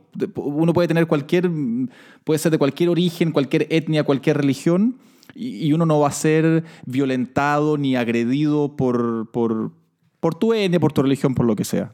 Te salió medio incorrecto, medio... Más incorrecto que la mierda, weón. No, porque ese como casi te pegaste un etcétera. Eh, me, eh, acordé, ah. eh, una pequeña interrupción, me acordé nomás de un, de un capítulo de Office que se llama Diversity Day, donde Michael Scott, el personaje de Steve Carrell, hace como unas dinámicas de diversidad que son, que son como en el tono que tú acabas de decir. Y él, y él es Martin Luther King, ¿o no? Él es Martin Luther King. Sí, sí, sí. Pero tiene, y, le habla, y le, habla, le habla a la India, con, con acento indio, ¿no? Y le mira, le pega una cachetada. Claro. No, el weón es un imbécil. Claro, pero, pero ¿sabes qué? Ilustra bien la cuestión, porque eh, eh, ese de Office salía, me parece que por NBC, una cuestión. Ese capítulo hoy día sería como over the top. Pero bueno, los están medio censurando, los están medio bloqueando, weón.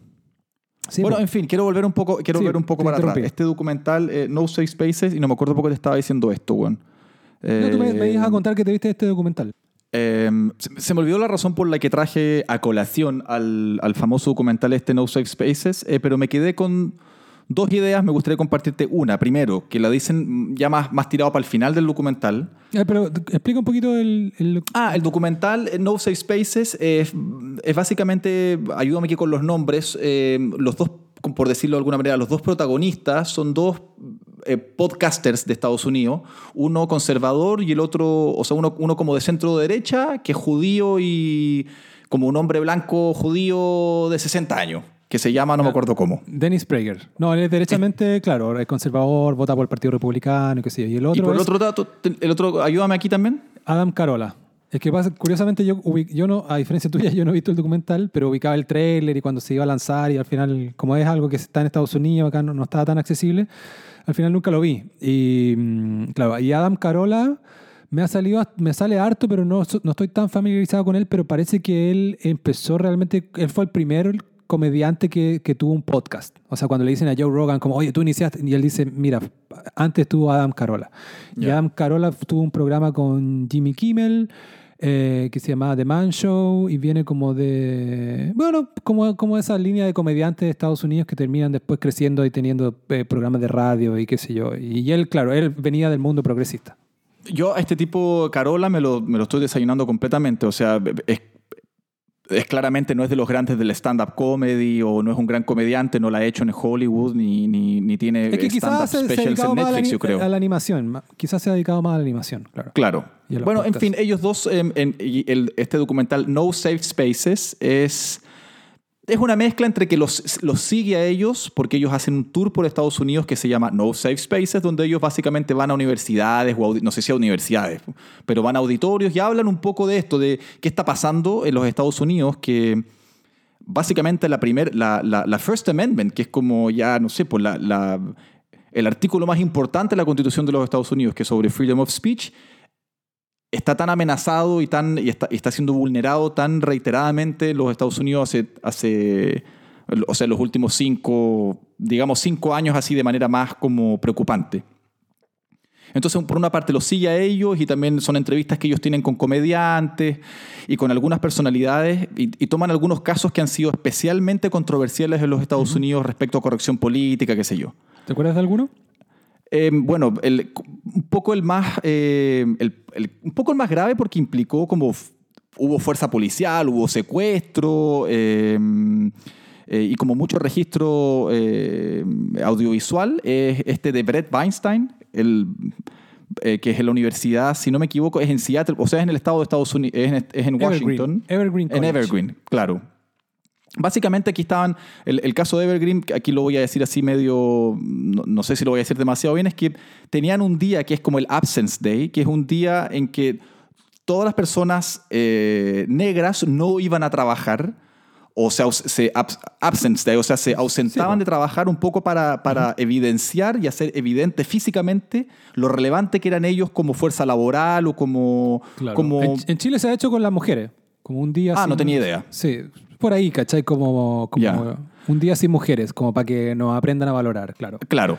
lo mismo, pero en este caso se hacía con los negros. En, en esta universidad, no, no, entendí si era una web nacional o del Estado, pero e, era como una práctica de la universidad. Claro. Y el año 2017 en la administración, no me acuerdo, no, sé quién decidió que esto se iba a hacer al revés, que en vez de que los, la, la, comunidad negra no iba a ir a la universidad, se le, se le pedía encarecidamente, casi que se le ordenaba a la gente blanca que no fuera a la universidad. Claro, cambiaron la Y Brett Weinstein, Brett Weinstein dijo, pero ¿cómo es la wea? Pues bueno, o sea, me están dando vuelta la cuestión. Explica quién es Brett Weinstein. Brett Weinstein es, eh, bueno, un hombre blanco, es un... Eh, ¿Cómo se llama? Eh, es profesor de la universidad, eso es lo que... Profesor de la universidad, sí, es, es como una eminencia en, en Evolutionary Biology. Y él y su mujer ambos enseñan en la universidad. Y este tipo es un buen liberal de izquierda. Eh, Votante de Sanders. no te voy a decir el más, el más radical, pero un, buen, de, un típico profesor, buena onda. No sé si era buena onda, pero de izquierda, pues, bueno. Eh, bueno, de Bernie Sanders no sabía. Y, y el profesor manda un correo abiertamente, o sea, porque este correo donde se dice hey, que los blancos no vengan, no vengan a la universidad el profesor responde, eh, Brett Weinstein responde este correo con copia a, qué sé yo, al representante de los estudiantes, con copia a todo el faculty, a todos los que venían en la cadena. Pues, Discrepando.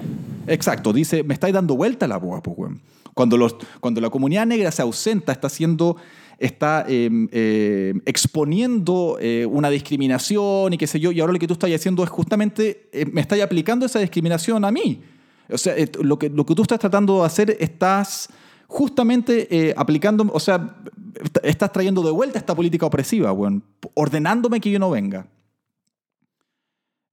Algún lo cancelaron. ah, y él dijo, voy a venir a trabajar, como en un acto de protesta, porque estoy en completo, en completo desacuerdo con, esta, con, esta, con, con, dar vuelta eh, el Absence Day. Dice, pueden, em, you can expect me to, to, to attend. Y el buen fue y hizo su clase.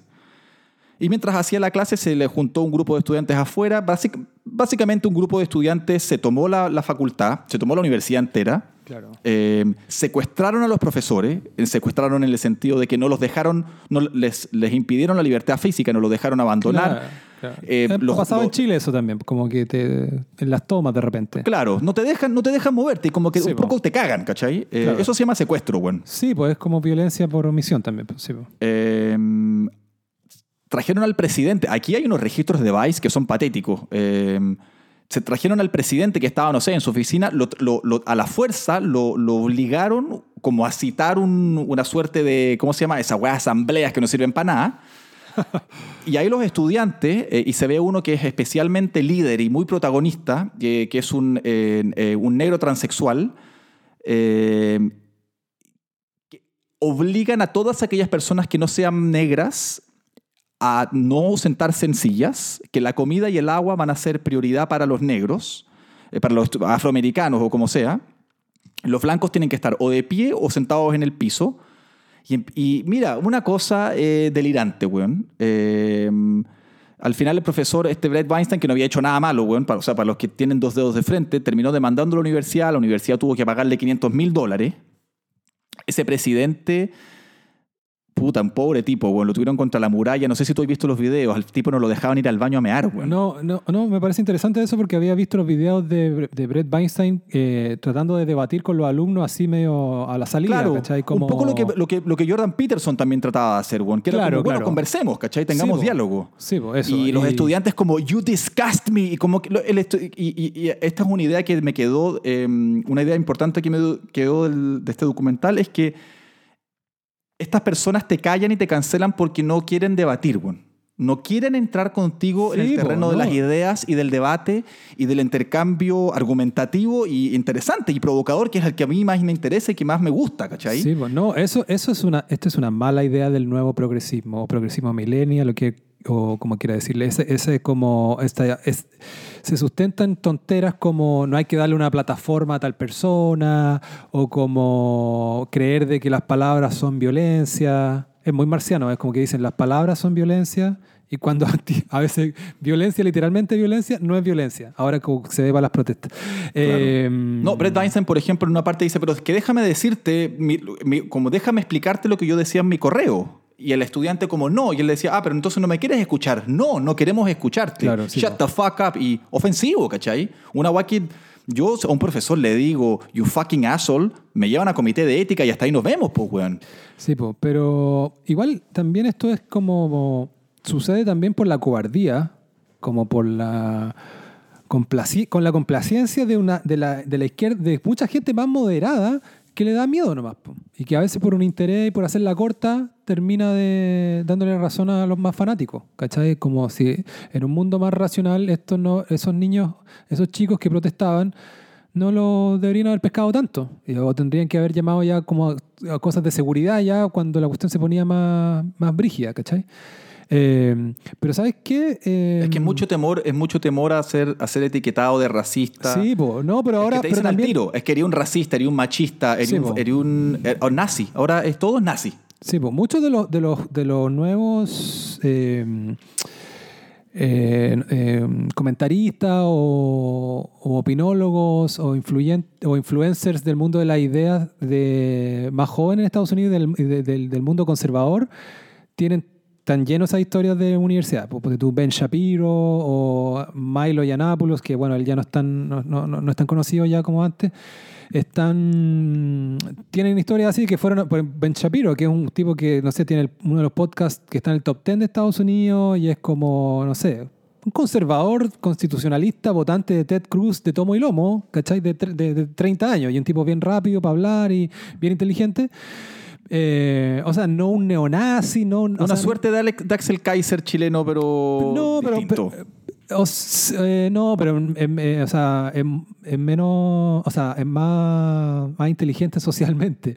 Axel Kaiser tiene una cosa media torpe, claro. No, y, viene, no es tan como neoliberal, o sea, no es tan como... No es del mercado tanto, sino que o sea, más sí, como pero, también, pero, pero también como, claro, de la, de, de, la, de la constitución y la, y, la y las instituciones religiosas, como esa eh, he cachado que el término correcto, como para él o para alguien como Ted Cruz, el ex candidato es eh, eh, conservador constitucionalista.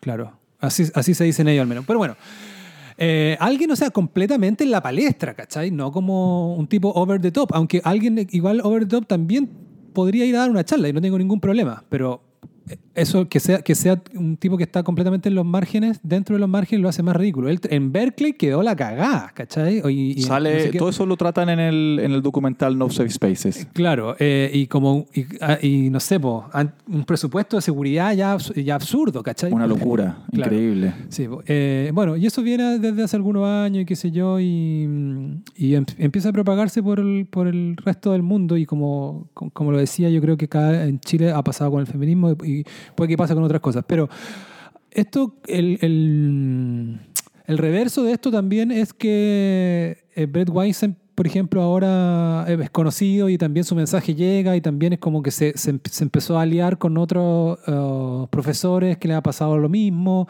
Entonces no, no está como todo perdido, no es como, ah... Sí, bueno, el documento el documental termina, eh, y aquí un poco como, el, un poco, eh, ¿cómo se llama? no, no, quiero decir, la, pequeña esperanza es que en Evergreen, por ejemplo, una vez que pasaron todo escándalo, bajaron las tasas de matriculación casi a la mitad, weón. No sé si tanto porque la gente no quiere, yo lo entiendo como uno no quiere, uno no quiere estar en una universidad que es eh, como foco de escándalo, pero también de repente porque los estudiantes no quieren ir a una universidad donde un negro transexual te va a parar la weá porque no, no podéis pensar distinto, ¿cachai? Em, o en general hay, una, hay una tremenda masa silenciosa que, que, no, que no está de acuerdo con esto. Sí, no, y en esa masa silenciosa hay también negros transexuales. Y esa es la cuestión que, que, también como que no hay que... O sea, el discurso racial da, a veces te da la impresión de que son, que, son todos los alumnos eh, de minoría están, estuvieran alineados y no es así, está lleno de tipos de minoría y de latinos y también de afroamericanos que, que no comulgan con esto, o no comulgan con la forma, o no comulgan con todo. Y, son, curiosamente, quedan como invisibles, ¿cachai? Porque están... en el documental hay un pendejo indio, como un estudiante, ¿cachai? son unos universitarios, tiene, el buen tiene casi acné, ¿cachai? No sé, tiene 22, 23. Indio, pero norteamericano. Entonces el buen dice, eh, I've been labeled as a white supremacist. Entonces te cagáis de la risa con la weá al final. como ya el, el, nivel de. La falta de, de, rigor científico, weón, y de intelectualidad y. En fin, a, mí me, me, tiene, me, tiene, me tiene atemorizado, weón. Claro, no, pero lo que, lo que te quería decir que, que, que, como, que es más esperanzador es esto de que em, de que tiene consecuencias. Bueno, tú mismo lo mencionaste a propósito de Evergreen. Ahora, Brett Weinstein es estaba como un año de visitante en Princeton, que es una universidad mucho mejor. Claro, eh, mucho más prestigiosa. claro, pero no es, no, es como un fellow, una cosa así. Él con su mujer, que también es bióloga, se, Princeton se lo llevó. Eh, deberían quedarse ahí, yo creo, pero no sé.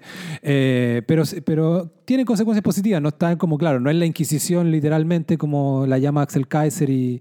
No, y como te digo, en las Cortes de Estados Unidos te lo dan todo vuelta. Si a ti te echan, o sea, ahí salía, por ejemplo, que, bueno, le dieron a, a, a, Brett Weinstein 500 mil dólares. Em, habían, una universidad había hecho pagar como un club de estudiantes el costo adicional en seguridad. No, la corte dijo, no, señor, la universidad se pone con los costos adicionales en seguridad. Em, o sea, no, ninguna corte en los Estados Unidos le ha dado la razón a esta, al political correctness, hasta, donde yo sé. Lo que me parece fantástico, porque las leyes imperfectas y todo están a, son, son producto de una disciplina más antigua, que es como el derecho, y más y, y, de constituciones, o sea, están basadas en la constitución, y entonces, claro, las ideas fanáticas del momento o, el, o, el, o, la cuestión de la semana del progresismo, la idea de justicia, como va cambiando y cada vez como con nuevos códigos más exigentes, claro, funciona en el ámbito de Twitter, en el ámbito cultural, esto, pero, pero a la hora de la, que, la, que la justicia se mantenga relativamente impermeable a esto me parece bueno. Ahora, no es completamente permeable. Se, se, va a ver en, el caso como, en los casos más brígidos como el de George Floyd o qué sé yo. Pero, eh, bueno, en el, en el, caso como de, de, lo que te decía de Brett Weinstein, se empezó a juntar con otra gente. Pues existe así esta comunidad online que se le dice, de la que yo soy seguidor, que se le dice mm, Intellectual Dark Web, que está metido él, está metido Sam Harris, está metido su hermano, Eric Weinstein. Eh, y como es como también se, se, se, a veces se satiriza porque, bueno, cualquier etiqueta suena media hueona, pero en el fondo más allá de ello, en general, está esta gente que, estos, muchos de ellos son profesores que les ha pasado algo así y se empiezan a juntar y como a, juntar fuerzas como para pelear en contra, pero también para ser como productivos también y porque también tú te puedes ir en la, en la volada completamente anti esto y, esta puede, y esa puede ser tu única causa y también te, te vuelve repetitivo y te ¿cachai? y también empiezas a padecer como de las mismas cosas que estás criticando. Entonces, ¿qué, espacio, ¿qué espacio tienen estos tipos de la dark web? Eh, hace dos días o ayer, weón, Cristóbal, eh, Facebook cerró cuentas. No, no sé si, no me, no me, quiero meter. No sé si Facebook cerró cuentas, pero Twitter cerró cuentas, Reddit cerró cuentas, YouTube cerró canales, weón. Sí, pues, hablemos, eh, hablemos, un poco de eso. Hay, medio danger. O sea, me estoy, me estoy un poco asustando, güey. Claro, me está pero, bueno, pero es que lo que está diciendo es interesante. Bueno, no, lo que yo te decía básicamente son gente de, de, de centro o, de, o, o, o, donde se mezcla gente de izquierda a más a la antigua, ¿cachai? Como izquierda, eh, de, de, de ideas de izquierda en lo económico, pero con más libertario en temas culturales y sociales, eh, que es una categoría que me, que me, cae muy bien y que yo creo que es necesaria ponerle nombre. No sé si eso es que acabo de decir, pero porque hay harta gente entre esos como tú, o como Joe Rogan, ya que lo mencionaron, que son así, que son como, bueno, aprueban sueldo mínimo o ahora lo que está de moda es ingreso básico universal, pero no comulgan con esta idea eh, del, progresista, del, del, progresismo de las que hemos estado hablando todo este rato. Eh, entonces, en ese grupo, claro, no, no, conozco a nadie todavía como de esa gente que yo sigo que noten que le hayan bajado el canal de YouTube. Pero podría ser, porque se están cada vez aproximando más y se están cada vez poniendo más exigentes. La gente que, o al menos la justificación que da las grandes compañías tecnológicas como YouTube, Facebook, Twitter y otras, es que es discurso de odio, hate speech, ¿ya? y que empiezan como, de un tiempo a esta parte, han venido limpiando sus plataformas como de, discurso que incite al odio que, que a primeras, ¿cachai? Cualquier persona, alguien que no entienda mucho el tema eh, y te puede apañar la idea, te puede decir, ¿cachai? Como un consumidor te puede decir, ah, sí, no quiero que ideas, ¿cachai? Odiosas o que eh, inciten a la violencia. Pero no ha esa persona no ha reflexionado lo suficiente porque en, fondo siempre ha gozado esta libertad de expresión de que es una mala idea limitar las ideas que se pueden decir o no. en parte porque el primer problema es quién decide que es una mala idea o no. Y también, también como unas cosas que se da por sentada y que la nueva generación quizás no lo ha examinado, es es que hay, existe en Occidente en general una cultura de la libertad de expresión, que es esta creencia de que, por, que cualquier idea debe tener derecho a ser expresada, por más odiosa que nos parezca, y esa idea es independiente del color político. Y acá la izquierda siempre había sido así, y la derecha antiguamente tenía como un problema, o parte de la derecha, con las con cuestiones de libertad de expresión y censuraban más películas, como fue el caso chileno durante la dictadura, eh, entonces ahora como en cierto sentido los roles se han invertido. Y mm, entonces, cuando te empiezan ahora, empiezan esta purga de las compañías del Big Tech, empiezan como a, ahorrar canales y qué sé yo, eh, es como una buena oportunidad para darse cuenta de, lo que, de, lo, de esta cultura que teníamos, pero que ahora empieza a quedar en entredicho. Ahora, alguien podría decir, alguien, alguien podría debatirme o debatir lo que yo estoy diciendo diciendo, bueno, libertad de expresión en estricto rigor es la posibilidad de hablar la idea que se te ocurra sin que el Estado te castigue o te censure. Y eso es correcto. En estricto rigor, sí.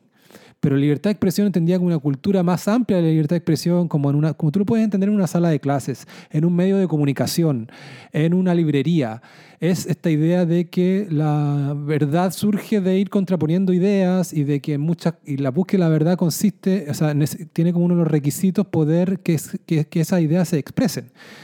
Y también esta idea de que aunque por más eh, eh, descabellada o odiosa o lo que sea que nos parezca una idea, debe tener igual un canal para expresarse. Y, eso te permite a ti también, el derecho de la libertad de expresión también protege no solo al emisor, sino que al receptor. Y eso lo quiero conectar con lo que está pasando, porque a mí primero, a mí por primera vez me afectó con esta última purga como a alguien que yo escuchaba, que es Gavin McInnes. La, purga hacia atrás, como las cancelaciones de canales de YouTube habían sido ah, como a, nacionalistas blancos o a tipos realmente como locos, como Alex Jones. Ahora professional, professional racist. No, no, no, Alex Jones, no, en Professional Racist le, le dice nada. En el, ah, tú estás parafraseando el podcast del New York Times, a Rabbit Hole. Ahí, claro, ahí le decían a Richard, Richard Spencer, sí. Richard Spencer fue uno de los que esta semana se quedó sin canal de YouTube. Bueno, Richard Spencer es como uno de, los, de las caras de la alt-right, como esta nueva derecha nacionalista, uh, estos nuevos nacionalistas blancos, ¿ya? Eh, que surgieron un poquito en la campaña de Trump o, o ahí salieron a, al rodeo. Al ruedo, al rodeo. Bueno, eh, pero primera vez me pasó a mí de que un tipo que yo sigo, que es, eh, o escucho de repente porque me parece divertido, me parece que algunas de sus ideas son buenas, eh, se quedó sin canal de YouTube, que es Gavin McInnes. Gavin McInnes es uno de los fundadores de la revista Vice y que con el tiempo se fue transformando en un comentarista de derecha y que es polémico y tiene algunos problemas con la ley o quizás los va a tener porque él creó un grupo que se llama The Proud Boys. ¿Cachai algo? No. Bueno, The Proud Boys es un grupo que él creó como de... Este bueno igual es como chistoso también y todo lo que hace y también tiene unas cosas medias performáticas.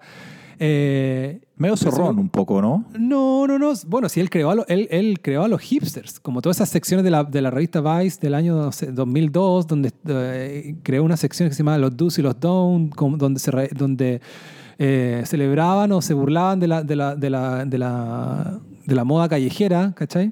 Todo eso viene de la revista Vice y mucho del contenido lo creó él. Vice partió como un proyecto entre tres amigos de Montreal y después se fueron, empezó a ir también y que eh, se instalaron en Nueva York, que se transformó como en esta marca mundial hoy día. Y bueno, es considerado un medio progresista y cuando partió lo era también, pero era mucho más disparatado, ¿cachai? Como hoy día no podrían publicar muchas de las cosas que aparecían ahí, como algunas cosas hipersexuales o... Mm, era, era, era bastante incorrecta. Pero bueno, con el tiempo este tipo se... Se, se, empezó a ser más conservador y más cristiano, pero, pero sigue con esta cosa irreverente que tenía al principio de Vice. Pero él creó los Proud Boys, que es un grupo de, un, como un club de hombres que se juntaban a celebrar como el occidente, la cultura occidental, y a tomar. Y tenía como unas reglas media huevonas, como un poco como una suerte de sátira o emulación al mismo tiempo de la, como de la fraternidad, un poco así, ¿ya? Pero también, pero le metió un poco como de, de violencia en el sentido de que instaba a estos Proud Boys, a estos chicos de 20, 30, a que se defendieran de los antifas, de las protestas, cuando todo esto, todo esto pasado durante estos cuatro años de Trump. Entonces, cuando Antifa te atacara, pega de vuelta, ¿cachai? Entonces tiene muchas cosas en YouTube y unos compilados donde... Que puede ser un poco de incitación a la violencia, un poco de incitación al odio. Eh, claro, no, o sea, a veces derechamente, pero si tú lo ves en contexto, es un poco el contexto que te digo yo. Pero claro, ahí se metió y ahí Nada, pues eh, ya hay un, hay un par de Proud Boys que están presos, ¿cachai? Eh, Estoy mirando fotos aquí del weón. Claro. Eh, entonces, eso es como lo más polémico de él, ¿cachai? Y, y, y, ahí yo podría apañar una crítica, ¿cachai? Como decir, oye, este weón, ¿por qué se metió, ¿cachai? ¿Por qué se metió en esta, ¿cachai? Como si quiere criticarla, o sea, en vez de criticar la violencia, esa violencia se le ocurrió esta respuesta que trae más violencia, que sí. sí. o incitación a la violencia, que sí. Pero bueno, cada loco con su tema y uno se puede quedar con algunas cosas. Yo de repente, ocasionalmente escuchaba su podcast porque, bueno, para estas cosas que estamos hablando de corrección política y porque es chistoso y porque es distinto. No es un nerd como Ben Shapiro, ¿cachai? Eh, que ve Star Wars y es como súper inteligente y abogado. Y este, este es un huevo más irreverente. Y, y, se quedó sin canal de YouTube. Y su canal de YouTube, bueno, tenía todo su contenido y hora y hora y hora y millones de suscriptores y qué sé yo. Entonces, por primera vez me pasó a mí que como receptor del mensaje me afectó como esta política anti-libertad de expresión. Porque en el fondo... No, weón, a mí me, a mí me, me, me bajan a Bill Burr y a mí nada me lleva a la calle, Cristóbal. Nada me lleva a la calle, weón. Pero por esa guagua voy a la calle, weón. Claro, no, no te Ahí lo van sí que sí. Ahora Billboard no me lo van a bajar porque Billboard tiene canal propio, weón. ¿Cachai? No, no, pues depende este tipo de también tenía canal propio. No, pero es que, es que también, si en el fondo lo que da un poco de rabia y también alguien que... Espérate un poco, eh, este weón, eh, Gavin McGuinness, McGuinness, ¿tiene canal propio? No, pues se lo bajaron. Es que entonces, lo que, es, que yo, es que yo creo que esta weá antes te habían bajado cualquier... Bueno, esta weá yo creo que si, si alguien tiene un poquito de influencia y poder y podéis pagar a un abogado, hay que llevarlos a la corte. No, no, es que aquí te quería mencionar una dimensión como del problema que es más técnica y también a propósito que alguien podría discutirme desde el que no, está, que no estuviera de acuerdo conmigo, me podría decir, oye, pero, pero si libertad de expresión eh, las empresas no tienen por qué respetar la libertad de expresión. Las empresas son empresas privadas y publican lo que quieren. ¿Cachai? Y esa postura igual tiene razón. Ahora, me parece, me parece que uno tiene derecho a criticar a esas empresas por, por, por el estándar que, es, que, que, tienen y un estándar que no resiste mucho análisis, porque obviamente es, se ensayan con estos canales que son más de, que son de derecha, que ellos llaman, algunos son ultra, otros son soft, o otros son derecha tradicional pero ellos para todos para la visión como del, del, de, de, esta empresa y de la gente que trabaja en esta empresa, que cada vez son más millennials y de esta cultura de San Francisco, les parece todo que es todo que es demasiado y todo que es discurso de odio y todo es transfóbico y todo, es fóbico, entonces empiezan a cortar esos canales y hacia el otro lado a veces cortan algo pero medio simbólico. Entonces, claro, es un estándar que no está bien aplicado. Y lo otro ya es una discusión más técnica que tiene que ver con que estas plataformas deberían estar reguladas. Esto ya tiene que ver con leyes de Estados Unidos, de empresas y qué sé yo, y algunas son publisher y otras son otras cuestiones. Entonces, em, debe, eh, bueno, acá, acá me meto algo de, lo que no sé mucho, pero he escuchado de que eh, hay alguna idea de que el Estado debería exigirle a plataformas tan grandes como Facebook, que regulan un porcentaje tan grande de la vida pública, que, mm, que se comportaran como, como otras cosas de la sociedad, ¿cachai? Que si tú vayas a ser como el equivalente a una plaza pública, bueno, sé como el equivalente a una plaza pública, ¿cachai? O si, o, si tú querés eh, ser un publisher y publicar solamente las ideas que a ti te interesan, bueno, eh, cambia tu giro. Hay, hay como unas cosas ahí que tienen que ver con legales y técnicas, pero bueno. Yo me quedo con solamente con que a mí me gusta YouTube. YouTube para mí es como todo, pues, ¿cachai? Si es como hoy día necesitáis saber de cualquier tema, te va la manera más rápida ¿cachai? Es verte algo de YouTube, ¿cachai? El activo le pones imagen, le pones foto, alguien que está hablando. Muchos de estos, cuando salió el tema de la alt-right, yo también, yo también vi videos de, Spencer y de otros, quería saber quiénes eran, ¿cachai? Y ahora... Bueno, mientras más me los censuren, más atractivos me los, me los hacen. Si, si, si, hay una, si hay una razón por la que yo he empezado a molestarme con la izquierda y un poco a... Ha sido por esto, weón ha sido por, por, esta, por esta dictadura de las ideas de, de, que te censuran otros hueones, cuando a mí lo que me interesa es escuchar un hueón que tenga algo interesante que decir, aunque diga puras pelotudeces, hueón. Si el hueón es articulado y, y, y, provocador, bueno, bacán, ¿cachai? Encuentro mucho más atractivo eso que la izquierda que se decide bajar del debate cancelándote a priori. Eso para mí es lo, es, lo, es lo, menos sexy, lo menos atractivo y lo menos atrayente que hay. Es como, es un mundo en el que no quiero vivir, weón. No, sí, no, pues sí, em, dijiste, dijiste bien al usar el término menos sexy. Es una weá que no... No, que, que, que, por eso yo no le, no le veo muy, vida demasiada larga vida. No le veo demasiada larga vida porque... Bueno, yo estoy, a, mí me, a mí me preocupa como que qué va a pasar ahora, ¿cachai? Que... que ¿quién se va a meter? O sea, ¿quién va a cortar este kiki, weón? Porque están echando personas, están bajando canales de YouTube, weón, te van a censurar de repente. el eh, no, es que esa película Netflix ahora ya no. Pero ¿cómo es la weá por la chucha, pues, weón? ¿Y tú viste esta 365 días? No, le vi el trailer, lo encontré una ah. weá, es una weá india, weón, de cine B, son actores porno que quieren pasarse al cine de verdad. Le vi el trailer y me... no, pero no es, no es India la weá es turca o no sé qué es. de nuevo te Etcétera. Alguna weá me ha... no, a mí me da curiosidad verla. Pero bueno, hay que desafiar esta idea porque yo creo que esto también te obliga a ti también a, o cualquier persona a pensar de por qué esto que para ti te parece tan obvio eh, a otros no, y esto tiene una justificación y la justificación es buena. Yo creo que la racionalidad está más de este lado, del, lado de nosotros, aunque suene pedante decirlo. Mm, déjame mencionarte algunas cosas también de alguien que se ha preocupado de rastrear de dónde viene esto, como un tema generacional, que es este psicólogo social gringo, se llama Jonathan Haidt, eh, que realmente es un es muy bueno porque es un tipo que no es partisano políticamente, realmente le interesa como la búsqueda de la, verdad, independiente de hacia dónde te, lleven los datos. Eh, y también tiene una, tiene una institución que armó en Estados Unidos que se llama la Academia Heterodoja, que justamente reúne a profesores de distintos colores políticos que están preocupados de que en la academia...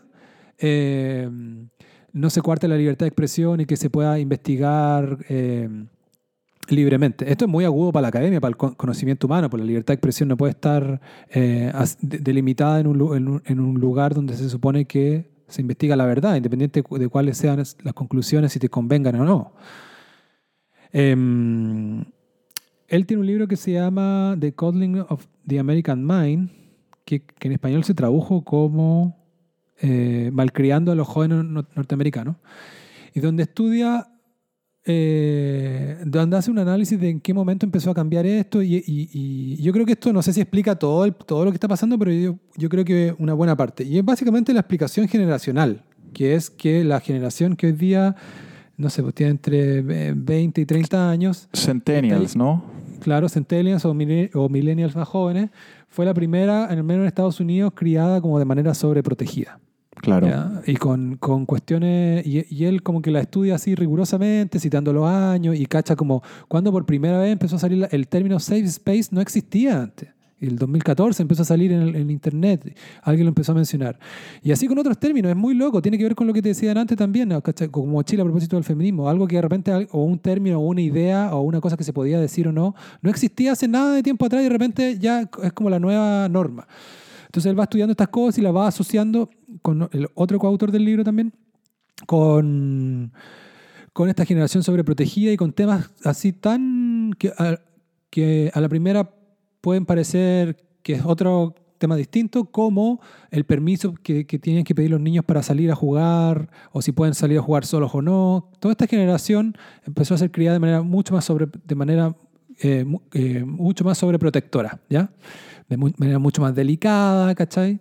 Es algo que cualquiera puede estar familiarizado. En Chile también pasa, ¿cachai? Como si tú comparáis tu infancia con la infancia que tiene, no sé, tu sobrino ahora o quien sea, o que sea. No, weón, agradezco mis traumas infantiles, weón. Te lo juro, weón, con, toda, la, con toda la mierda que arrastro eh, por, la, por, la severidad y por, y por bueno, la, educación que me dio a mí. Estoy, estoy, tengo, o sea, agradezco, weón. Agradezco mi weá diez veces más que lo que, lo que, lo que estoy viendo ahora, weón. Claro, entonces empieza como a Esas mamás como, no le digan que no. Mi hermana a veces tiene una... No le digas que no. ¿Por qué no, weón? Sí, pues, sí, pues son todas esas nuevas prácticas. y todas esas nuevas prácticas son las que tienen consecuencias y como y que es en que termina generando personajes en general que son el blandengues, pues weón. Claro, pero las que y que se están se llevan bien o que les cae como anillo al dedo esta nueva religión, ¿ya? Ese es como un nuevo término que empezaba a salir también porque eso es, mucha gente se está comportando así como una nueva religión y y que, que, detecta sus herejes y con sus fariseos, bueno. Pero él, él, él, igual él escribe esto de manera constructiva y él se da cuenta de que algunas de estas intenciones son buenas, o sea, o sea no algunas, sino que ya el, el, el, ánimo protector de los padres obviamente es, algo, es una buena intención, pero la buena intención no te garantiza un buen resultado, siempre. Y él detecta tres, tres ideas que, que tiene esta generación que son malas ideas, pero que esta generación se aferra a ellas como si fueran verdad. ¿ya? Y una es lo que no te mata te debilita, ¿ya? Eh, la, expresa de otras formas también, pero básicamente como lo contrario a lo que se ha creído toda la, toda la historia, que es que lo, que lo, que no te mata te hace más fuerte. Esto, cualquier cosa que te molesta, para ellos es algo negativo, ¿ya? La segunda idea que detecta es siempre confía en tus sentimientos, ¿ya? Eh, también contradice como la, la sabiduría tradicional. Eh, y la tercera, y la que dicen que es la más peligrosa, que es que ven la vida como una batalla entre buenas personas y malas personas. Chucha madre. Y mm, estas tres cuestiones prosperan mucho y, obviamente son tres ideas que toman como verdad y que no son verdad. Aunque la última parece más como una, no sé si se puede... La primera es como una, la última es como una simplificación gigante que deja fuera cualquier debate, güey. Claro. Pero la, más, interesante es la primera, eh, es muy interesante la primera porque ahí utilizan el concepto que se lo toman prestado a un autor que se llama Nassim Taleb, que el concepto de antifrágil. Y que te dicen que antifrágil, o sea, que los niños y los chicos son, eh, son antifrágiles y que es una característica particular de los chicos y de los seres humanos y que te hace ser eh, más fuerte a futuro. Antifrágil es, da, el ejemplo como con un vaso, por ejemplo, un vaso de vidrio si se cae, se rompe, eso es frágil. Un vaso de plástico si se cae, no se rompe, ¿ya? Eso es resistente. Pero antifrágil sería un vaso que no existe, que si se cayera se hiciera más fuerte, ¿ya? Y esa cuestión, la tiene, esas propiedades existen en algunas cosas en la naturaleza, eh, o algunos sistemas, como el sistema financiero, por ejemplo, necesita testearse, necesita fallar para después volverse más robusto.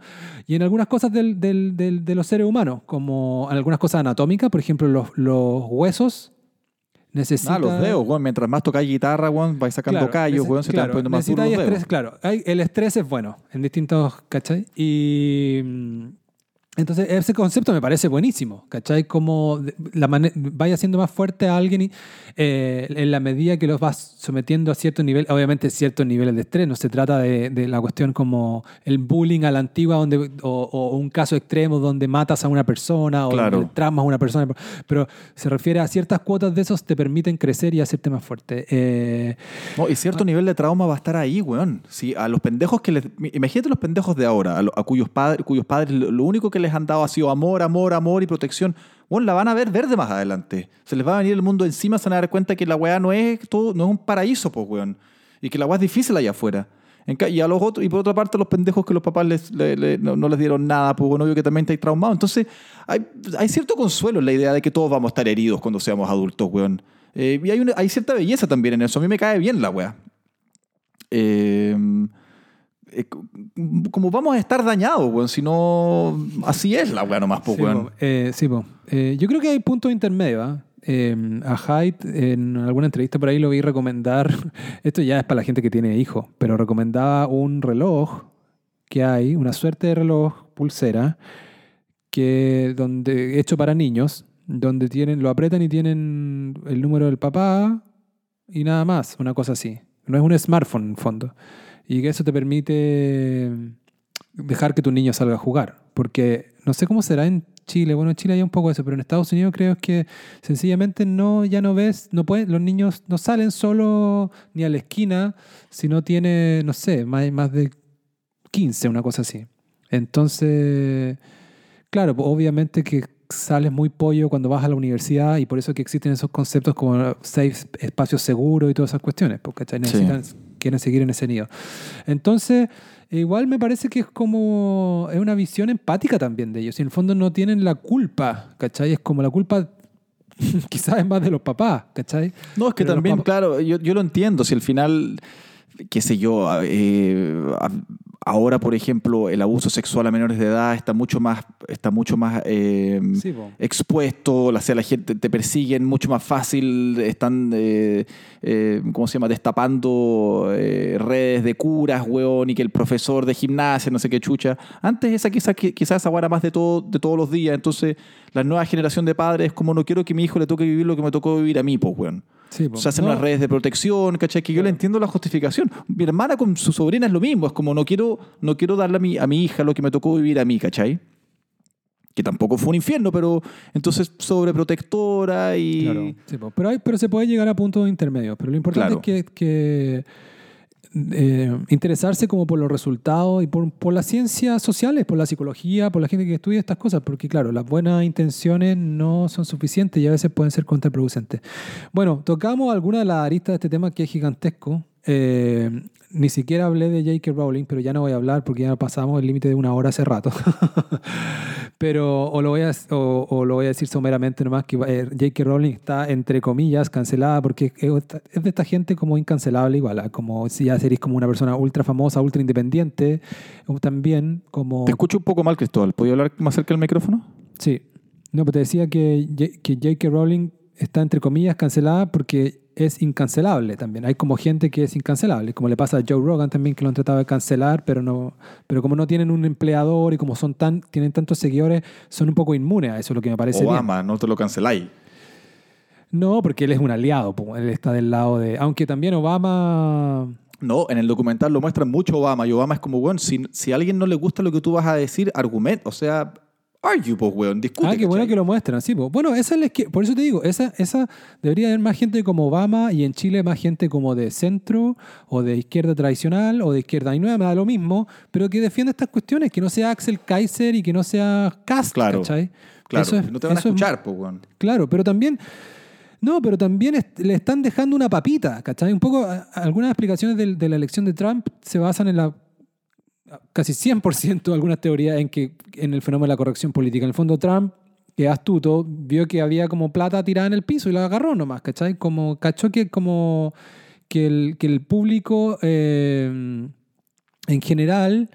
Eh, no, al final del día no se compra tanto esta cuestión y él hizo su campaña un poco como basándose en la incorrección política. Ahora, lo que estoy diciendo yo suena contradictorio porque te digo, estas ideas son cada vez más populares, pero bueno, es una, como una batalla por quién gana esta popularidad. Pero mi sensación es que al final la gente igual tiene como una idea de justicias que son tan atávicas eh, y, que el, y que esta cuestión es tan que viene de la academia y de un grupito de personas y como que ganan cierta popularidad pero no tienen, mucho, no tienen mucha raíz y que se pueden sostener solo de manera como en sistemas autoritarios. En la cultura que tenemos nosotros no va a dejar que esta cuestión eh, siga tan lejos. Entonces eso me me relaja. O sea, como que eh, si, eh, si quisiera como realmente imponer un régimen así como con la nueva religión progresista, tendré que completamente forzarlo.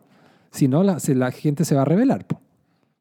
Es que me da miedo que, que, esta weá se polarice demasiado que se transforme en. que haya violencia, sí, violencia en serio, weón.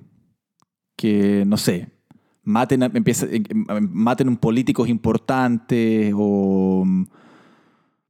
Eso, o, que se, o que se traduzca en leyes, en. Sí, pues no. algo, algo, que, daba, algo que yo daba tan por sentado, weón. porque yo soy muy western para mí, weón. Yo me crié occidental 100%, weón. Eh, entonces, para mí esto de la libertad de expresión era como un... Lo doy por sentado, ¿cachai? Eh, al punto en que no me había dado cuenta, weón, de, lo, importante que es tener una manga de imbéciles hablando huevas, ¿cachai?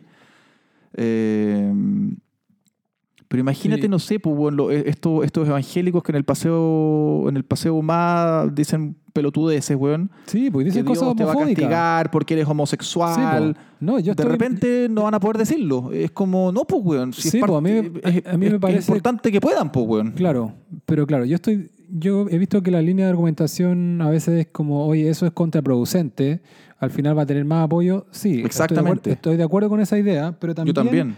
Pero también no, ni siquiera recurriría a ese argumento. Me parece que hay un argumento anterior más como de principio nomás. Me cae bien esto de que puedas expresar lo que quieras independiente del contenido.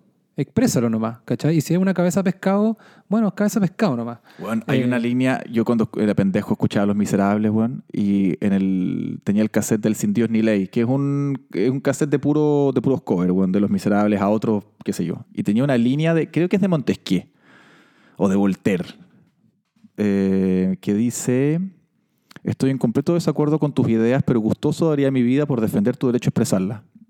Ah, sí, pues eso es casi un póster de, de, la Feria de Santa Lucía, sí. Claro, exacto. Pero se lo ha visto al Che Guevara. que es una pelotudez de frase que yo no daría mi vida por nadie, pero, pero sal, me sale ahora con mucha fuerza porque es como... no, pues, ben Shapiro, que es este judío con voz de pajarito, weón, que habla de puras guas conservadoras y de derecha, es un weón con el que estoy cero de acuerdo, pero me caen demasiado bien sus bolas, weón, de ir a Berkeley y, sentarse al frente de, de todos estos social justice warriors me calienta, me, me atrae el weón. Eh, y me dan ganas de que el weón diga todas las pelotudeces que quiere decir solo porque, no, porque, por, porque las diga, weón. Sí, no, pero en todo caso él no... Yo creo que te gustaría más si, lo, si, si ves algunas cosas más de YouTube ahí porque no, no, no hice pelotudeces. Espérate un poco, dije George Shapiro o dije ben, Shapiro, porque George Shapiro es de Seinfeld.